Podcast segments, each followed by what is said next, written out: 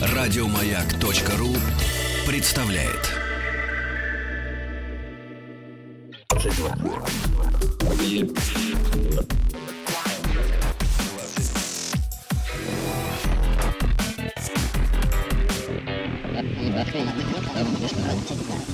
Объект 22. 22. Объект 22. Совершенно не в обход существующих э, традиций, устанавливаемых нами самими. Как-то хочется сразу с места в карьер.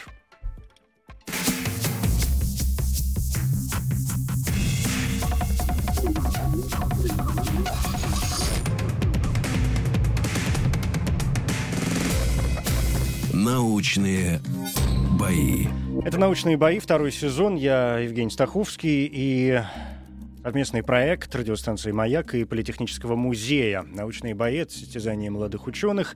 Первые бои прошли летом 2013 года, и к этому дню в них приняли участие десятки молодых ученых. Многие из них впервые выступали перед э, широкой аудиторией, но публичное представление своей работы — это только одна из задач проекта. Главное, конечно, как доходчиво и внятно донести свою мысль и объяснить, чем, собственно, ученые занимаются. Сегодня второй сезон, четвертые бои.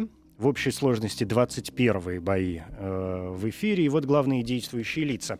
Это Зинаида Осипова. Она представляет э, Институт биоорганической химии имени Шемякина и Овчинникова Российской Академии Наук, группу синтеза природных соединений. Зинаида, здравствуйте. Здравствуйте. И Илья Сережкин, микробиолог, лаборатория микробной биотехнологии биологического факультета МГУ Ломоносова. Здравствуйте. Добрый вечер. Да, здравствуйте. Но э, два микробиолога у нас, насколько я понимаю, сегодня, Ну, да? если быть точнее, то вообще-то я все-таки химик. Все-таки химик, ну так что понятно. А Илья все-таки микробиолог, да? Абсолютно Но так. так. наверное, даже интересней, а, поскольку тема у нас сегодня, с одной стороны, простенькая, с другой стороны, э, не очень и позволяет нам широко смотреть на предмет. Тема сегодняшних боев мы ее обозначили весьма поэтично, мне кажется. Тема сегодняшних боев — микробиология как искусство. Ну и, видимо, немножечко разные взгляды на этот процесс. Коротко о правилах научных боев. Каждому участнику дается 10 минут для рассказа о его исследовании. Из них первые 5 минут такого чистого сольного а, времени. Следующие пятиминутку уже подключаюсь я со своими вопросами. В конце выступления каждого а, оппонент тоже будет возможность задать э, какой-либо вопрос. Ключевой момент, еще раз повторюсь, э, рассказать так, чтобы это было понятно не только тем, кто погружен в тему с головой, они все прекрасно знают и без нас. Ну а чтобы выявить победителя, мы традиционно используем, во-первых, смс-портал, во-вторых, э, официальное сообщество радиостанции «Маяк» а, в, э, в- в социальной сети ВКонтакте. Заходите, присоединяйтесь. Про голосование по СМС буквально через минуту. Ну и если с правилами все понятно, мне осталось лишь добавить, что для того, чтобы определить, кто выступает первым, а кто вторым, мы традиционно используем генератор случайных чисел. Поэтому каждого из вас я попрошу назвать любое число от единицы до 100, и чье число будет ближе к выпавшему, тот, соответственно, будет э, выступать первым. 15. 51. Выпало число 45. Можно посмотреть. Да, если кто-то мне не верит, у вас есть возможность проверить. Выпало число 45, значит, Илья, э, ваше выступление будет первым, Зинаида вторая. Это, помимо всего прочего, важно и как раз для голосования по СМС. М, Коль уж Илья выступает первым, значит, если вы голосуете за Илью, если его выступление вам покажется более интересным, более убедительным, если тема, а, о которой он будет говорить, кажется вам более привлекательной именно для вас, присылайте на короткий номер 5533, простой символ М1. То есть буква и цифра М1. Соответственно, если вы захотите отдать свой голос Зинаиде, то на этот же короткий номер 5533 присылайте М2. Ну, а в официальном сообществе радиостанции «Маяк» ВКонтакте уже висит тоже голосование. Там два имени, кто вам больше понравился. Традиционно я э, призываю, может быть, голосовать уже после того, как э, оба участника сделают свои доклады, расскажут о своих исследованиях, тогда уж точно и честно будет понятно, кто, по вашему мнению, был более убедительным.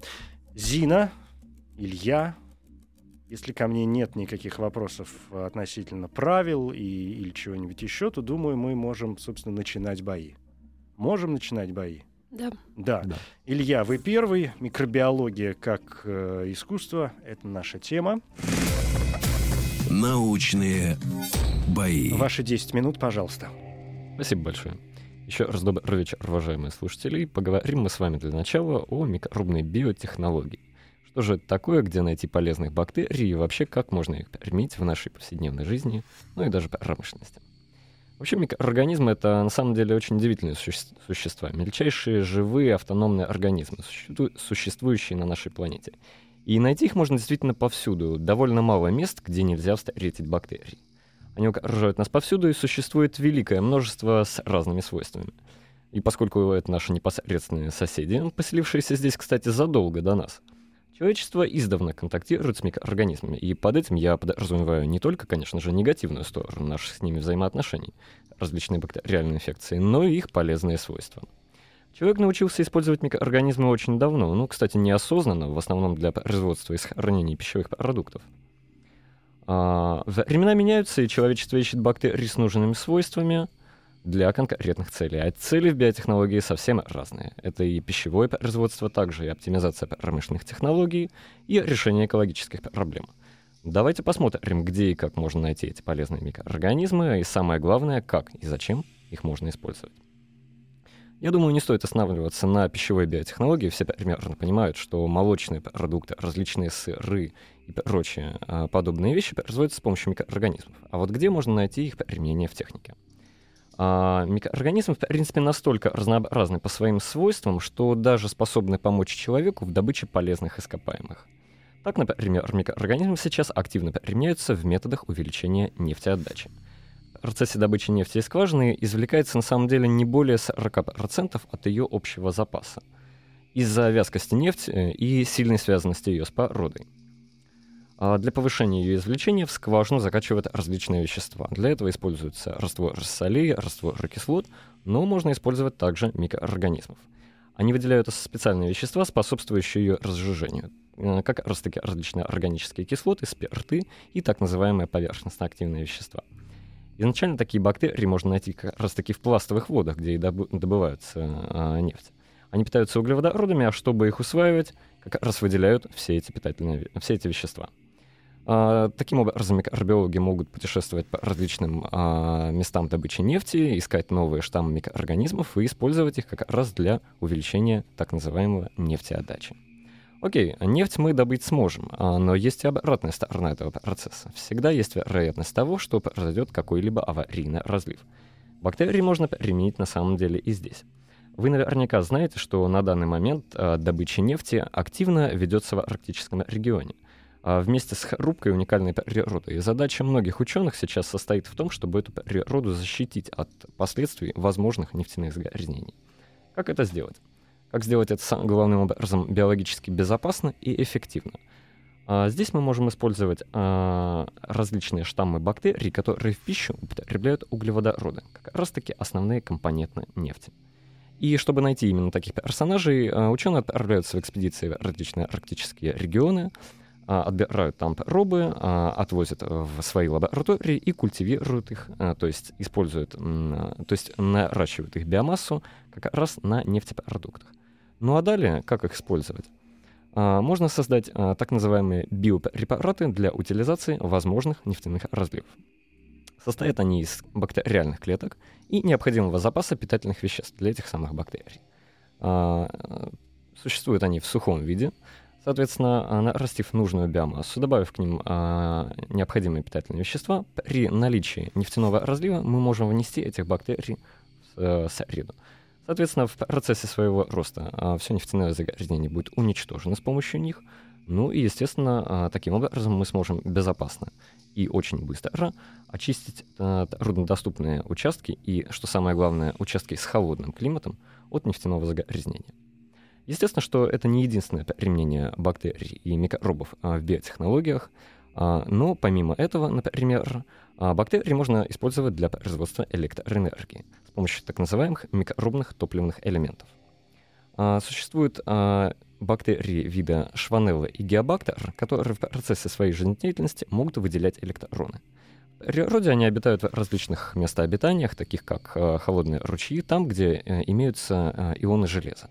И, соответственно, в обычном состоянии скидывают свои электроны на эти ионы железа.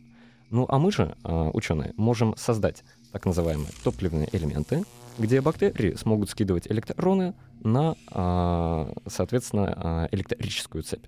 Прохождение электронов по электрической цепи обеспечит нам наличие тока, ну и в целом такая топливная ячейка будет питаться отходами, какими-либо органическими отходами, в основном пищевыми.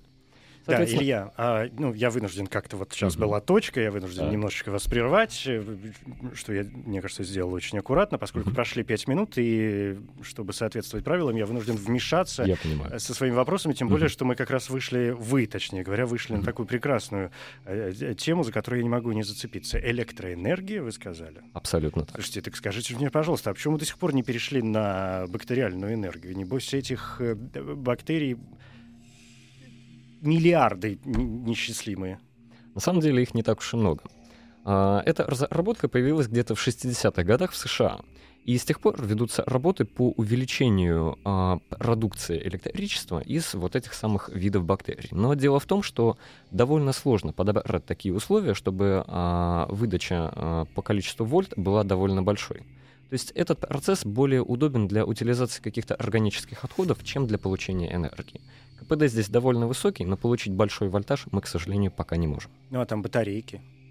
А, ну, по строению они будут подобны как раз вот таким микробным топливным элементам. М, да, то есть в этом смысле... Да, ну, то есть наличие анода, катода и, соответственно, вещества, которое обеспечивает ток электронов. это очень интересно. Но вы же работаете, надеюсь, над тем, чтобы в конце Конечно. концов мы... Когда-то перешли на такой тип энергии. Да, тем более, что это, в общем, а, насколько я понимаю, вполне себе безопасно и с точки зрения экологии, например, Да, процесс. естественно. То есть э, главный э, выход этого процесса — это удаление как раз отходов. Мгм. И Да. это абсолютно экологичная технология. А есть еще, вы как раз начали говорить Мгм. о вот таких, э, может быть, неочевидных применениях бактерий, да, сказали о- о- об отходах, вот электроэнергии там, и так далее. Есть какие-то еще, э, чтобы не уходили с этой темы, пункты, на которые мы сейчас можем положиться и вспомнить, где еще могут применяться б- бактерии? Ну, потому что сыры-то это понятно. Мгм. Ну, например, бактерии могут применяться для получения руд металлов. Так. То есть выделение металлов из а, необогащенных руд. А, делается это с помощью того, что многие микроорганизмы выделяют кислоты. И как раз таки эти кислоты могут растворять нерастворимые соединения металлов, и, так сказать, после последующей обработки мы можем получить их в чистом виде. Так, например, сейчас получают железо, медь и даже золото можно получить с помощью микробов. А как это происходит? Ну вот просто технически мне интересно. Их что, вживляют как-то куда-то? Или э, что, колонию набрасывают на золотой самородок, и уж там бог знает, что с ним получится дальше? На самом деле вы очень, э, очень близко, на самом деле, описали этот процесс. После добычи руды ее просто складывают в большую, скажем так, э, кучу или емкость, а, добавляют необходимые питательные вещества для этих бактерий и вносят туда так называемую чистую культуру. Ну, можно сказать, затравку, закваску. Соответственно, микробы начинают размножаться, поскольку у них есть питательные вещества и среда для размножения, водная среда между а, частицами руды. Начинают выделять те самые кислоты. Кислоты постепенно растворяют а, нерастворимые соединения металлов. Они осаждаются, этот раствор полученный собирают и дальше выделяют уже металл из раствора. То есть, по сути, мы говорим вообще о процессе жизнедеятельности. Да, бактерий и процесс э, вот этой жизнедеятельности, он так или иначе влияет на, на некоторые элементы среды. То есть ученые, узнав а, механизм жизнедеятельности бактерий, смогли найти ему применение вот в такой технической области. А насколько разные у разных видов, например, бактерий? Да? Есть же какая-то классификация бактерий? Специфичность, без Да, сомнения. специфичность. То есть понятно, что и э, процессы жизнедеятельности у разных бактерий, видимо, идут по-разному. Абсолютно, конечно. Есть какие-то ключевые точки? Ключевые точки, естественно, есть. А Все микроорганизмы, да и все животные растительные организмы можно поделить на два больших типа. Так называемые автотрофы и гетеротрофы. Автотрофы получают энергию из, а, скажем так, источников, недоступных для, ну, вообще, наверное, нашего понимания. Например, Например? растения. Мгм. Они получают энергию и питательные вещества из а, окружающей среды с помощью усвоения света и поглощения углекислого газа. А вот гетеротрофы, такие как мы с вами, они для получения энергии должны потреблять органическое вещество. А, Естественно, что есть и более, ну, более, скажем так, а, небольшие деления всех организмов, но принципиальным, наверное, является именно это. То есть д- кто чем, э, Кто чем кто питается. чем питается, да. Да. и какой процесс после этого происходит Конечно, уже исходя внутри из организма. этого, все они делятся по тем а, веществам, которые выделяют, ну и, соответственно, типам своего существования. Да, это любопытно. А, Мы уложились ровно в 10 минут. Время, за- время закончилось. Да, я тоже так думаю, хотя у меня осталось к вам масса вопросов, которые я с удовольствием вам задам. В том случае, если вы победите сегодня в э, научных боях. Зинаида, Да, но по нашим правилам теперь ваш шаг в сторону коллеги. хорошо. Я готова. Вопрос. А, Илье, у вас есть А у возможность меня- задать? У меня вопрос такого характера. Вы говорили про э, различные элементы топливные. Ну, грубо говоря, батарейка. Мы знаем, что сейчас аккумуляторы, они имеют ограниченный срок действия. А мне вот сложно представить по поводу э, бактерий, да, что, э, во-первых, сколько будет жить такая батарейка, если ее можно будет создать. И там же бактерии, они, получается, будут все время размножаться, размножаться, и как это можно будет контролировать? Есть ли сейчас какие-то подходы или пока еще ищутся? Да, на самом деле подходы к этому есть. Э, В нашей лаборатории работает такая микробная ячейка. Время смены ее наполнения составляет примерно один месяц. То есть в течение одного месяца она стабильно выдает а, ток порядка нескольких вольт. А, Объем ее составляет, э, скажем так, около литра. То есть в течение месяца, а, после месяца ее использования, мы вынимаем биомассу, получившуюся оттуда, и добавляем туда литр неких органических отходов. Понятно. То есть пока что, как мне представляется, такая батарейка будет довольно дорогой, потому что надо будет каждый месяц там что-то менять. Ну, э, может быть, она будет дорогой в обслуживании, но вот а, качестве топлива, поскольку мы используем отходы, это будет очень выгодно на самом деле. Согласна, да. Здесь Ну, надо плюсы и минусы Да. учитывать. Ну и наука не стоит на месте. Это сегодня Конечно. кажется очень дорогим. Может быть, через 20 лет это будет не будет не стоить совершенно ничего. Да, спасибо. Илья Сережкин, э, микробиолог, биофак МГУ он представляет. И закончилось первое выступление. Сейчас сделаем традиционно небольшую паузу. Впереди выступление химика Зинаиды Осиповой.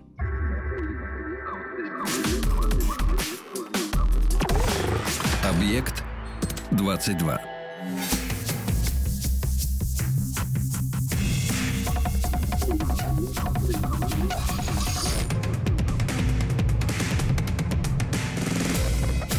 Научные бои. Это «Научные бои». Сегодня второй сезон, четвертый э, бой, 21 бои в общей сложности. Илья Сережкин, микробиолог, он представляет э, МГУ, его выступление уже осталось э, позади. Второй участник Зинаида Осипова, химик, Институт биоорганической химии имени Шемякина и Овчинникова Российской Академии Наук. Зинаиде, согласно жребию, сегодня выпало выступать э, второй. Если вы Зина, помните все правила, да, у вас 10 минут, первые 5 такие сольные, потом на второй пятиминутке я уже подключаюсь, то, в принципе, что тянуть, мы можем начинать. Да, конечно. Тема сегодняшних боев, напомню, микробиология как искусство. Научные бои. Зина, ваши 10 минут, пожалуйста. Добрый вечер. Сегодня я расскажу вам о том, как читать ночью без лампочки и освещать улицу без фонарей. А помогут нам в этом светлячки. А, Я думаю, что многие из вас видели ночью в лесу светлячков. Это такие маленькие насекомые, у которых низ брюшка светится. Получаются такие красивые летающие огоньки. Так вот, светятся на самом деле в природе не только светлячки, но в основном эти организмы живут в море. Светятся водоросли, светятся кораллы и медузы, и даже рыбы. Так вот, это явление называется биолюминесценция – холодное свечение живых организмов. И, конечно, ученым всегда интересно было разобраться, как это все работает, для того, чтобы понять, как это можно использовать на благо людей. Так вот, на сегодняшний день известно около 30 разных механизмов биолюминесценции. Раньше наши предки думали, что биолюминесценция имеет дьявольскую природу. Но сегодня, конечно, мы понимаем, что это просто-напросто химическая реакция. Для того, чтобы внутри организма что-то засветилось, нужно, чтобы в одном месте встретились два компонента. Это маленькая молекула люциферина и большая молекула белка люциферазы. Так вот, люциферин входит в полость люциферазы, и она, как спичка, зажигает его, он взаимодействует с кислородом, получается оксилюциферин, который уже и светится. И э, нам, ученым, конечно, хочется во всех деталях выяснить, как устроены люциферины, как устроены люциферазы, для того, чтобы мы могли их получать и могли уже как-то с ними работать. Но до недавнего времени было известно структуры только семи люциферинов. Причем последний люциферин э, открыли, э, его структуру открыли больше 25 лет назад. И вот в конце 80-х годов наши коллеги из Красноярска э, в лесу, в Красноярском лесу, нашли червячков. Эти маленькие червячки светятся, но э, они э, в длину составляют где-то 20 миллиметров от силы и весят не больше 1 миллиграмма. Так вот, чтобы выделить из них люциферин, надо собрать нужное количество биомассы. И э, наши коллеги потратили 5 лет своей жизни, чтобы собрать 90 грамм этих червячков. И собирали они их ночью, как вы понимаете, в лесу, в полной темноте, и собирали их вручную, потому что, к сожалению, эти червяки, фридерицы они так называются, они в лабораторных условиях не размножаются.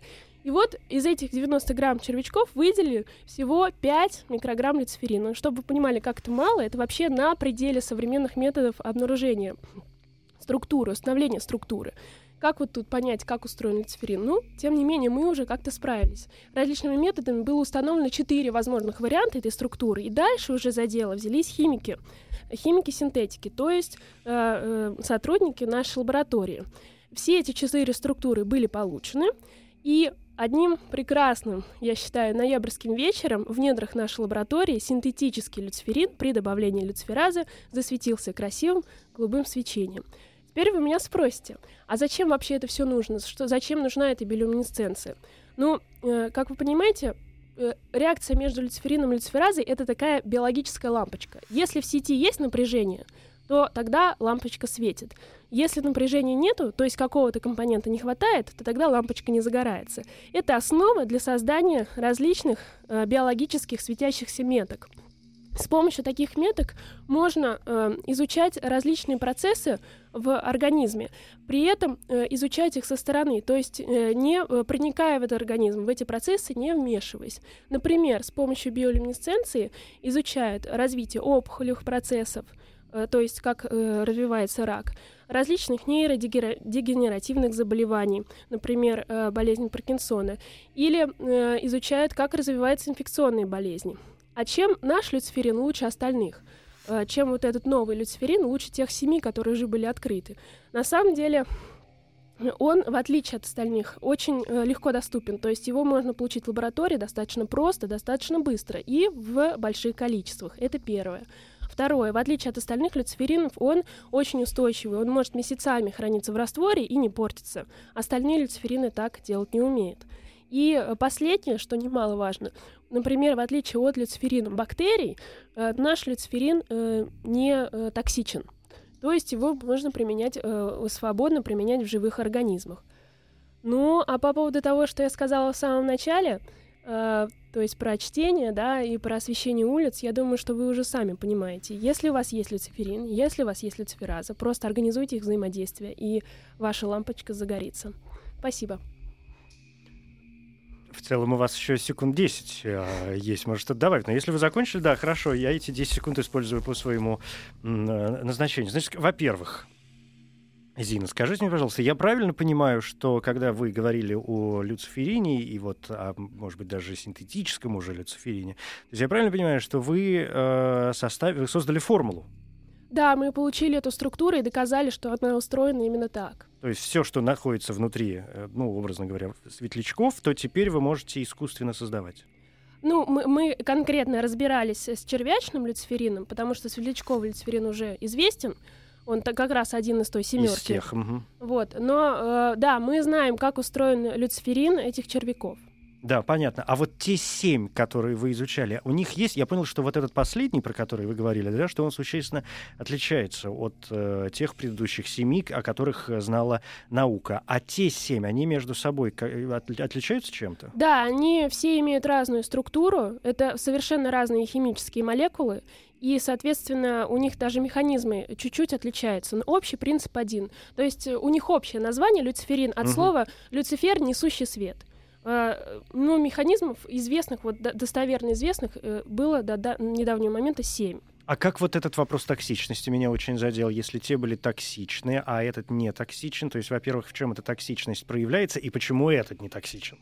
А, не все были токсичны. Вот э, из, из семи люциферинов, которые известны вот до нашего, были э, активно в, в практике, в биолюминесцентных исследованиях, в этих методах использовались три. Это люциферин светляка, э, цилинтеразин, люциферин э, медузный и других э, морских организмов, и люциферин бактерий. Вот. Но наш, э, он не токсичный, то есть он не, ну, как бы его дозировки, они не будут ядом для организма. Потому что очень часто э, вот эти люциферины, люциферин, люциферазные реакции, они применяются в живых организмах, например, в моделях мышиных. Да? То есть вы с помощью генной инженерии, с помощью методов генной инженерии учите э, организм мыши светиться в определенных местах, которые вас интересуют. Например, вас интересует раковая опухоль. Вы учите раковую опухоль светиться с помощью генной инженерии. И для того, чтобы она засветилась, а, то есть она вырабатывает люциферазу. Для того, чтобы она засветилась, надо к ней добавить люциферин. Так вот, люциферин надо вколоть. Надо, чтобы он был не ядовитый, чтобы мышка не отравилась от укола люциферина. Да, это понятно. Я, честно говоря, знаете, что не очень э, понял, честно вам скажу, что э, как вы используете сейчас, например, люциферин, да, эти формулы, эти структуры, эти, этот метод вообще, по крайней мере, поверхностно понятно. А вот э, почему живые организмы используют его, то есть почему они его вырабатывают, я же понимаю, что они его вырабатывают, они же не, не берут его откуда-то, Да, да? да, да, да, да. Это их процесс жизнедеятельности тот самый. Для чего он им-то нужен? Причем очень разным живым существам. Да, вы и водоросли вспомнили, и светлячки, а извините, это жуки, это червяк, который ползает, там бог знает где. Это, в общем, все очень разные вещи. В общем, насколько я понимаю, ваш вопрос, а зачем вообще нужна биолюминесценция живым организмам? Ну, давайте так сформулируем, А, да. Ну, в, в общем случае э, биолюминесценция нужна для разных целей. У всех свои цели. Кому-то она нужна для сигнализации, для просто того, того, Передача чтобы... сигналов Да, для того, чтобы показать там, где я нахожусь. «я есть». Своим, да, я есть, Мгм. где я нахожусь своим там э, сородичем, скажем так. А кому-то она нужна, чтобы привлекать э, особи противоположного пола, например, тем же самым светлячкам. А кому-то она нужна для того, чтобы отпугнуть противника. Э, например, там рыбки или рачки, они выпускают биолюминесцентную субстанцию в, э, как бы в морду э, охотни- рыбы, которая за ними охотится. да. Страшную. Да, и в это время, когда их противник обескуражен, они уплывают. А, И наоборот, для того, чтобы привлекать добычу. Есть очень известный пример. Рыба-удильщик, которая э, имеет такой, да, хвостик, и там у нее внутри бактерии биолюминесцентные живут. Вот, и она Для при- привлечения, и она, да, она в темноте, в мо- морской там темноте, на, глуб- на глубине, она привлекает, наоборот, жертв, заманивает этим светом мигающим. Ну, то есть э, получается, что вот эта биолюминесценция, она выполняет, по большому счету, три основные функции живых э, организмах. Да, это питание, это размножение и это... Еда. Что третье это было? Ну, это пита- А, питание, общение, размножение общение. и э, а, общение. Ну, и агрессия, защита. Да, да. от того, что сейчас я тут буду страшным, уходя отсюда, злой, злой некрасивый сом какой-нибудь. Да, э, это понятно. Скажите мне, а вот эта формула э, люциферина, она что-то напоминает? Ну, скажем, мы все знаем, что фосфор, допустим, да, он, он светится в темноте, допустим. Да, А ну, Мы фосфор- можем сравнивать или проводить какие-то параллели между этими явлениями? А, Фосфор это все-таки не, неорганическое вещество, да. А вот наш люциферин э, и вообще люциферины это органические вещества, они вырабатываются внутри живого организма, и э, конкретно вот э, червячный люциферин это э, пептид. Что такое пептид? Это, ну, пептид — это молекула, которая состоит из остатков аминокислот. То есть это такой очень-очень маленький белок. Очень-очень маленький. Вот конкретно наш люциферин, он состоит из четырех остатков, э, из трех остатков аминокислот, измененных немножко. Еще одно, одного остатка, там не аминокислот, а другого вещества. Да, понятно. Понятно. А, спасибо, Зинаида Осипова, химик, э, в основном про люциферин и люциферазу. Мне осталось э, тоже к вам масса вопросов, которые я с удовольствием задам, если вы победите в сегодняшних научных боях. Но по нашим правилам, Илья, вы имеете возможность сейчас коллеге задать вопрос. С удовольствием. Зинаида, у меня к вам такой вопрос. Ну, как известно, взаимодействие фермента и субстрата — это процесс энергозависимый. И какой источник энергии необходим для того, чтобы данные молекулы засветились? А, ну вот э, есть разные примеры, но конкретно, э, например, светлячковые люциферазы, да, и наша люцифераза червячная, э, они взаимодействуют э, с помощью такой молекулы, которая называется АТФ. Это аденозин-трифосфат. Это универсальный источник энергии в, э, в живой клетке. Ну, вот, например, в человеческих клетках это универсальный носитель энергии. И вот без АТФ эта реакция не происходит. А большое количество нужно ее для вот такого процесса? Одна. Одна молекула. одна В молекула. смысле, Да. одна молекула. Одна молекула для, одно, для одного взаимодействия между одной молекулой люциферина и одной молекулой люциферазы нужен один АТФ. И мы сможем увидеть этот свет. То есть, да, эффе- насколько это эффектно А, будет. э, э, В ну, масштабе, что называется. в- в- конечно, э, таким по- нет. А, Если один, один взаимодействует одна молекула, то это очень мало все-таки. Для того, чтобы вы это увидели, а, там нужны мольные концентрации. Ну, наверное, я сейчас сложно уже говорю. Но в целом э, пределы какие обнаружения? До, э, с помощью биолюминесценции можно обнаружить там до нескольких э, десятков клеток. Вот такое Мгм. малое количество Мгм. клеток. Это очень крутой метод, скажем так. Он уникален этим, что он обладает высокой чувствительностью. Да, понятно. Спасибо большое. А, Зинаида Осипова, химик, Институт биоорганической химии имени Шемякина и Овчинникова Российской Академии Наук. Оба выступления в сегодняшних научных боях остались позади. Можно смело уже гол- голосовать. Я думаю, сейчас самое время начинать э, с чистой совестью. Голосование есть в группе «Маяка ВКонтакте» и смс 5533 за Илью М1, за Зинаиду М2.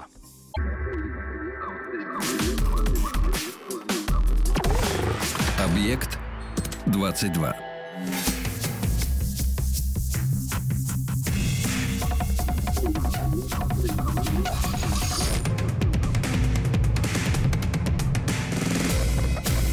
Научные бои. Ну, давайте еще раз, а то как-то сумбурно, мне кажется, получилось. Значит, голосование есть в официальном сообществе радиостанции «Маяк» ВКонтакте. Там два имени. Зинаида Осипова, Илья Сережкин. А, Илья выступал первым, Зина вторая. Вопрос очень простой. Кто из участников вам понравился? Заходите прямо на главной странице, висит это голосование. Комментарии тоже можете оставлять. И вопросы, какие-то наиболее удачные, я победителю с удовольствием задам. Ну и, конечно, смс-голосование. Короткий номер 5533. Если вы за Илью, а, микробиолога, он выступал первым, присылайте М1. Буква и цифра. Все очень просто. Если за Зинаиду, то М2. Тоже буква и цифра. Все достаточно, а, хочется сказать, конечно же, прозаично. Я думаю, у нас а, есть минут 5 для всего этого дела, и минут через 5 я с удовольствием подведу итоги. Напомню, что по нашим правилам победитель научных боев а, я еще прошу остаться в студии на какое-то время для того, чтобы мы могли глубже погрузиться в предмет его исследований. Я умоляю вас, заклинаю, голосуйте активней и, и так, чтобы все-таки вы определяли победителя, а не я, потому что по нашим правилам, если у нас 50 на 50 получается, то победителя приходится выбирать мне, а я уж, поверьте, этого очень не люблю. Научные бои. Это научные бои. Сегодняшняя, сегодняшняя наша тема микробиология как искусство. Зинаида Осипова, химик, Илья Сережкин, микробиолог. Э, В общем, как-то мы в биологических действительно варились щах общих таких, да, но, мне кажется, и Илья и Зинаида рассказывали несколько о разных моментах. Здесь вот эта биолюминесценция у Зинаиды, живые организмы, которые там что-то где-то зачем-то светятся, и главное, как из них этот свет вытащить. У Ильи э, про нефть в основном, про какую-то железную руду, как золото очистить от всяких примесей с помощью бактерий. А, ну, в общем, тоже дико увлекательная тема, поэтому я, честно говоря, мне было бы сложно выбрать э, победителя, за кого проголосовать. Обе темы, ну, мне лично кажутся достаточно а, интересными, а выступления убедительными. Но, тем не менее, игра есть э, игра, второй сезон, сегодня четвертые бои в эфире. Еще идет голосование с помощью смс 5533, короткий номер, М1 за Илью, М2 за Зинаиду, еще секунд 30 давайте есть, вы успеете отправить смс или проголосовать в официальной группе «Маяка» ВКонтакте, там тоже два имени, и простой вопрос, кто из участников вам понравился больше. А, голосуйте, я не вижу итоги голосования до последнего момента, но вот сейчас, сейчас, давайте 5, 4, 3, 2, 1 какой-нибудь устроим, еще 2, 3, одна, ну вот здесь давайте стоп. Все, голосование закончилось, и с этой секунды я буду реагировать только на те цифры, которые я вижу сейчас. Э, а то знаете, как у нас бывает? Потом скажут, вот, а там что-нибудь другое уже появилось. Ничего подобного. И я готов назвать победителей сегодняшних э, научных боев. Как хорошо, что не мне нужно делать э, выбор. Победителем 21-х научных боев в эфире радиостанции «Маяк» объявляется Зинаида Осипова. Зина, я вас поздравляю, и после небольшой паузы мы встретимся здесь. Илья, большое спасибо. Спасибо вам. Но я вас могу тоже не отпускать. Я надеюсь, вы составите на, в нашем э, разговоре с Зиной э, компанию. Тем более нам, нам с вами еще есть что вспомнить.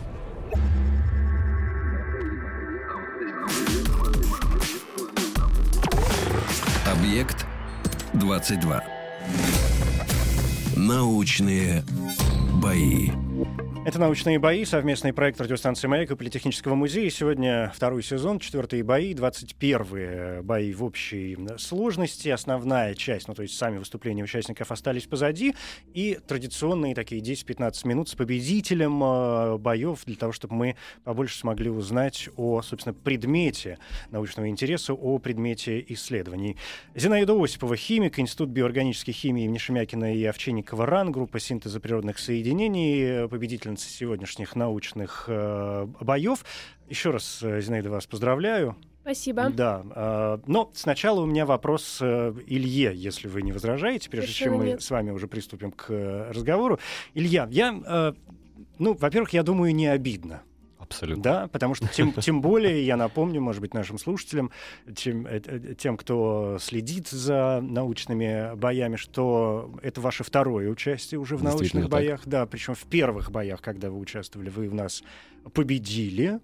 Поэтому, ну, не дорогу молодым, конечно, что называется, но ну, так еще рано для уже, этого да, да, да, да, но, но, но все равно имея где-то такую своеобразную золотую медаль, э, некоторое, не, полученную некоторое время назад, в общем, поэтому не обидно, когда и другой человек э, сегодня победил. Я не, не буду вас спрашивать, э, считаете ли вы справедливым э, победу Зинаиды. В этом-то я, собственно, не сомневаюсь. Но мне интересно, ну вот вы слушали выступление, mm-hmm. да, и наш диалог, э, и имели возможность задать вопросы Зине. А как, как, в общем, человек, приблизительно занимающийся тем mm-hmm. же самым, да, как человек науки, вот вас лично, что больше всего заинтересовало, зацепило в этом рассказе? На самом деле вопрос биолюминесценции в целом, зачем он вообще нужен живым организмам, мне он кажется наиболее таким непонятным, невыясненным, может быть, до конца, и на самом деле удивительным, потому что нам это представить ну, довольно сложно. Uh-huh. А, и, допустим, Зинаида описала разные примеры того, ну, как бы зачем это возможно нужно. Но мы в то же время знаем о том, что есть микробы, которые способны светиться и которые живут, допустим, в кишечнике донных рыб. Зачем там светиться и кто на них будет смотреть, пока что абсолютно непонятно. И я думаю, что есть еще большое поле для деятельности, для того, То чтобы это выяснить интересно. это. Это, это очень справедливое замечание. Э, я не успела сказать, что вот помимо тех примеров, которые я перечислила, есть э, огромное количество примеров как раз тех случаев, когда мы не знаем, зачем это нужно, и ученые э, теряются в догадках, зачем нужно кому-то светиться. Например, вот про наших червячков, которые живут в темноте под землей, мы вот пока что не можем ничего сказать. Но Зачем? это может быть вопрос коммуникации их.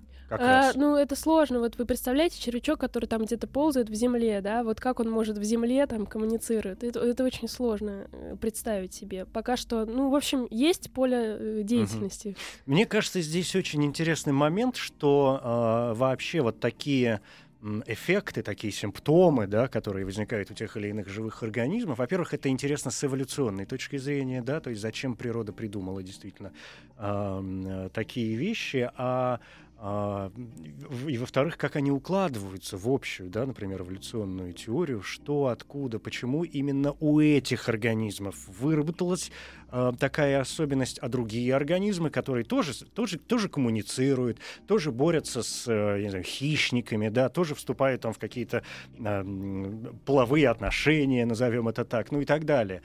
Они, в общем, тут у них те, те же самые э, функции но вот эта способность у них почему-то отсутствует, да, и вот найти эту тонкую грань, почему эти пошли этим путем, а эти не пошли этим путем, вот здесь Тоже наверняка, да, момент любопытный. Ну да, еще интересно, э, что светятся в основном морские организмы, а, и э, морские организмы, которые живут в соленых водах. Есть пример прессоводных моллюсков, которые светятся, и, например, для них известен, известна структура люциферина, но не до конца еще известен механизм свечения. И есть примеры насекомых, э, светлячков, да, и червячков, которые светятся. А уже более высо- высокоорганизованные организмы, они уже не светятся. То есть, к сожалению. Э, ну, к сожалению или счастью. Хотя искусственным образом были получены светящиеся организмы, и... То есть в них вживлялось что-то? Да, с помощью генетических экспериментов. А что это за организмы? В, а, с кем были эксперименты? А, ну, например, кошки, э, свинки. И что у них светилось? А все ну, светилось. Да. Да, они целиком светились. Но это, а, это просто такой эксперимент был генетический. Э, просто взяли ген люциферазы, то есть молекул ДНК, кусок молекул ДНК, который кодирует этот белок люциферазу, и вживляли ее, получали геномодифицированный организм, который уже развивался, у него уже был, синтезировалась везде эта люцифераза, вот, и его, и к нему его кормили условно люциферином и получали э, светящийся организм. Прямо кормили, то есть не то, что там где-то вкалывали э, или натирали. Кормили, кормили, это я так грубо сказала. Конечно, э, лучше ее сразу вкалывать в кровоток. Но можно и, что называется, перорально. Э, я думаю, что... Э, нет, я думаю, что там будут сложности с, э, с тем, чтобы люциферин дошел до нужного места, не, э, mm. не э, испортившись. А, но, но вы не знаете сказать... пока еще точно этого процесса, да? Дойдет он не испортившись или не дойдет? А, э, нет, я могу сказать. Э, люциферины, я просто это упоминала, они не очень устойчивые субстанции. Угу. Люциферин, он, э, люцифераза помогает люциферину взаимодействовать с кислородом. Поэтому люциферин вообще в присутствии кислорода, он может портиться. Да, он может уже превращаться в оксилюциферин, и все, если он это сделал до того, как он дошел до туда, куда нужно, да, то он уже испортился, мы уже ничего не получим, никакого свечения. Вот. Вы говорите о том, что, ну, вот эта последняя разработка, да, что она не э, токсична. Да, не токсична. Она не токсична, но опять же до известных пределов или может быть какая-то дозировка, которая. Это философский вопрос. То есть вы понимаете, предстоит что... исследовать. Вы... Нет, вы понимаете, что любое вещество в, в зависимости от дозы Безусловно. может стать ядом, поэтому да. это философский вопрос. В угу. тех дозировках, которые нужно использовать, а их на самом деле люциферина нужно очень мало чтобы э, что-то засветилось, как я сказала, чувствительность этого метода колоссально высокая, да, колоссально чувствительный этот метод биолюминесценции, вот, то его надо очень мало, поэтому дозировка здесь, ну, ее превысить, боюсь, что будет сложно, да? поэтому э, он хорош. Я задаю вам эти вопросы э, еще и потому, что у меня в голове какие-то фантастические военные технологии э, всплывают, начиная от того, что, ну, обладая такими э, способностями, можно врагу подмешать этот люциферин в кашу, и он будет светиться в темноте, и, в общем, его достаточно легко будет обнаружить. Или, я не знаю, распылить какую-то субстанцию с самолета на определенной местности, и любой живой организм, который будет находиться в этот момент на этой э, территории, начнет, опять же, светиться в темноте. Например. Ну да, но здесь, к сожалению, есть ограничения. Нужно сделать так, чтобы помимо люциферина там еще была люцифераза. То есть э, э, нужно, чтобы этот чтобы организм... они вошли в контакт. Да, да, чтобы этот организм, у него внутри была люцифераза. Я про люциферин много понял, вы достаточно много о нем рассказали, и мне показалось, что как раз вы довольно мало сказали, сказали про люциферазу. Что все-таки... Это белок. Это белок. Откуда он э, берется и почему ему важно вступать вот в этот процесс э, с люциферином? А, это белок, который... Зачем им это нужно, образно говоря? Это белок, который э, кодируется э, генами ДНК, он синтезируется в клетках. В случае организмов, которые используют биолюминесценцию, он синтезируется в нужных клетках. Э, и э, этот белок необходим для того, чтобы люциферин зажегся. То есть люцифераза — это катализатор этого свечения. Представьте, как, например, зажигалка да, или спичка — без зажигалки, без спички загорания люциферина не происходит. И э, поэтому люцифераза это ну, необходимый, так сказать, участник э, этой, этого процесса uh-huh. биолюминесценции. И это очень удобно. Да. Потому что это можно использовать. Можно заставить э, нужные клетки в организме вырабатывать эту люциферазу, и тогда вы их увидите. Увидите только нужные вам клетки, а другие вы не увидите. Ну, как вы сказали, например, раковые клетки там и так Да, далее. Да? да. То есть это можно использовать, например, в медицине с точки зрения человека. Да, это используется. Есть Уже используется. Да, существует множество технологий, которые позволяют изучать э, ра- развитие опухолей прямо внутри мышек.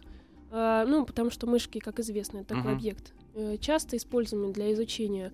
И э, как раз используют разные, из- изучают так разные заболевания. Опухоли, изучают инфекции бактериальные в том числе, э, инфекции эм, вирусные, изучает э, развитие нейродегенеративных заболеваний, изучает всякие различные процессы сигнализации между клетками, то есть взаимодействие между клетками, общение внутри организма. Это очень важно, потому что информация об этом позволяет, э, ну, дальше дает знания для очень многих процессов. Но это не вопрос, э, во всяком случае, пока, это не вопрос лечения, это вопрос диагностики, да, и, А, прос- и слежения за процессом. Да, по поводу лечения еще есть такая вот тонкость. Я э, упоминала в ответе на вопрос э, Ильи э, про такую молекулу, как АТФ. АТФ — это молекула, которая является универсальным носителем энергии в клетке. Если в клетке есть АТФ, то клетка живет и работоспособна. Если АТФ нет, то значит э, клетка либо ну, клетка умерла. Вот. И таким образом можно с помощью вот этой реакции, э, потому что АТФ является ее также необходимым участником, можно э, вообще узнавать, а есть ли тут какие-то клетки или их тут нету. И так можно, например, узнавать э, чистоту э, помещения. То есть вы хотите, в- например, в госпитале, вы хотите узнать, насколько у вас чистая поверхность, это важно, да, что ней, на ней оставш- остатков микроорганизмов. Этот тест биолюминесцентный на ЭТФ сверхчувствительный и очень простой. Существуют коммерческие приборы, которые позволяют э, узнать э, результаты да, через 15 секунд. Ну, есть такие машинки на калькулятор похожие. Ну, не машинки, да, там просто э, Ну, прибор. Как, сотовый телефон 10 Вы лет берете назад. да. ватную палочку, э, э, протираете ту поверхность, про которую вы хотите Мгм. Получить информацию, дальше смешивается люциферин, люцифераза и АТФ, если он там остался от клеток бактериальных, и у вас есть свечение, прибор вам выдает свечение. Эти приборы довольно дорогие. Ну, они от полутора до трех тысяч долларов стоит Да. прибор, но это очень выгодно, потому что позволяет, э, ну, как бы это выгода потом. Помимо репутационных выгод, да, Мгм. еще выгоды, в принципе, то, что нет распространения заболеваний внутри больницы. Да, это понятно. А, Зинаида, мне показалось, или вы сказали, или, или, или мне показалось, что вы все-таки говорили еще ам, какие-то слова, касающиеся энергии. Энергии. Да. А э, вы имеете в виду свечение э, Я как помню- я- свет? Д- Я помню, что когда вы... Я не процитирую, конечно, это предложение, но я помню, что у меня отложилось где-то здесь на... э, Как лампочка, да? Где-то вот здесь, потому что я сразу вспомнил, что мы говорили, поскольку вы второй выступали, я вспомнил, что мы с Ильей как раз говорили, о, о- я начал с этого, да, с вопроса электроэнергии, почему мы до сих пор не перешли на бактериальную энергию, и поэтому, когда вы стали говорить о какой-то энергии, энергетике и так далее, я подумал, о, это где-то приблизительно, ну вот параллельные, во всяком случае, вещи. Да, М- ну, Мне же не показалось. Энергия, конечно, энергия свечения, э, ну, биолюминесценция — это холодный свет. Но этот свет, это свет, который можно использовать так же, как электричество, э, если сделать его достаточно ярким. Э, в принципе, есть такая легенда, что во время Второй мировой войны э, японские э, военнослужащие использовали морских рачков для того, чтобы ночью читать. Но они использовали живые организмы. В принципе, для всего человечества живыми организмами э, как бы, ну, не напасешься. Их очень много нужно э, погубить. Вот. А если у вас есть искусственный люциферин, полученный искусственной люцифераза, то вы можете сделать так, что у вас засветится что-то, например, растение. Есть такой пример. А, Было уже давно, в 80-х годах, получено, опять же, генно, э, инж- с помощью методов генной инженерии получено растение табака, которого внутри синтезировалась люцифераза, э, светляковая. А, Его поливали водой вместе с люциферином, и оно светилось. Симпатично. То есть, да, вот есть даже фотография, она была на обложке журнала, если не ошибаюсь, либо Science, либо Nature. А, э, и э, вот эта вот фотография с, с этим растением табака светящимся. То есть это путь, э, в принципе, к созданию светящихся растений. Ну, в принципе, да, можно поубирать все фонари с улиц, опрыскай деревья, которые стоят просто в ряд там аллей, да, и вот тебе сразу и дерево, которое выполняет свои функции, и, и фонарь уличный, да, то есть не нужны дополнительные и, и дополнительные источники энергии, кстати, вот оно что. Да-да-да, и вот есть такой проект даже, он был запущен, но не знаю пока, чем чем там все кончится. Э, э, но надеюсь, что в будущем нас ждут вот эти светящиеся деревья. Угу. Да, это понятно. А вы можете как-то немножко подробнее рассказать о процессе сбора вот этой биомассы, потому что ну, он не очень понятен. Э, вы конкретно про э, червячков? Ну, например, да, вот вы же этим занимались, то есть как, что, откуда выделяется? А, ну, этим занимались наши коллеги. Э, и спасибо им э, за это большое. Из потому Красноярска. Что... Из Красноярска, да, Валентин Петушков и Наталья Родионова. Им огромное за это спасибо, а, потому что это на самом деле в случае червячков просто адский труд. Uh, эти червяки такие маленькие, и вот чтобы собрать э, вот это вот 90 грамм, из которых выделили там 5 микрограмм люциферина, им, потратилось, э, им потребовалось потратить на это 5 лет, они все uh, летние выходные по ночам это делали. А там, как, как собирали-то? Вручную. Uh, они идут по лесу, вскапывают слой, смотрят, есть ли там свечение или нет. Причем, поскольку биолюминесценция, она ну, скажем так, ее тяжело наблюдать неподготовленным э, глазом человека, который привык там, к яркому свету, то надо еще потратить некоторое время, минут пять, посидеть с закрытыми глазами, чтобы э, глаз адаптировался и можно было их увидеть, uh-huh. вот эти светящиеся точки. Вот, и если удачно, то э, находится какое-то место, где этих червяков, например, много, и прямо вот вся эта земля собирается вместе с ними. А, вот, например, этим летом они, э, по-моему, там чей-то огород вскопали, потому что увидели там этих червяков и попросили, э, чтобы им разрешили грядку уничтожить ради того, чтобы ради науки. Ради науки, да. Вот приличные люди попали. Сказали, ради науки грядки не жалко. Спасибо. Зинаида Осипова, химик, э, победитель сегодняшних 21-х научных боев в эфире радиостанции «Маяк». Илья, вам еще раз большое спасибо, надеюсь, что это наша не последняя встреча с вами, со всеми. Да, ну и успехов. Спасибо. Да, Спасибо. новых разработок и как только новые результаты, все сразу мне, чтобы я э, все знал. Спасибо вам большое. С научными боями на сегодня все. Научные бои. Еще больше подкастов на радиомаяк.ру.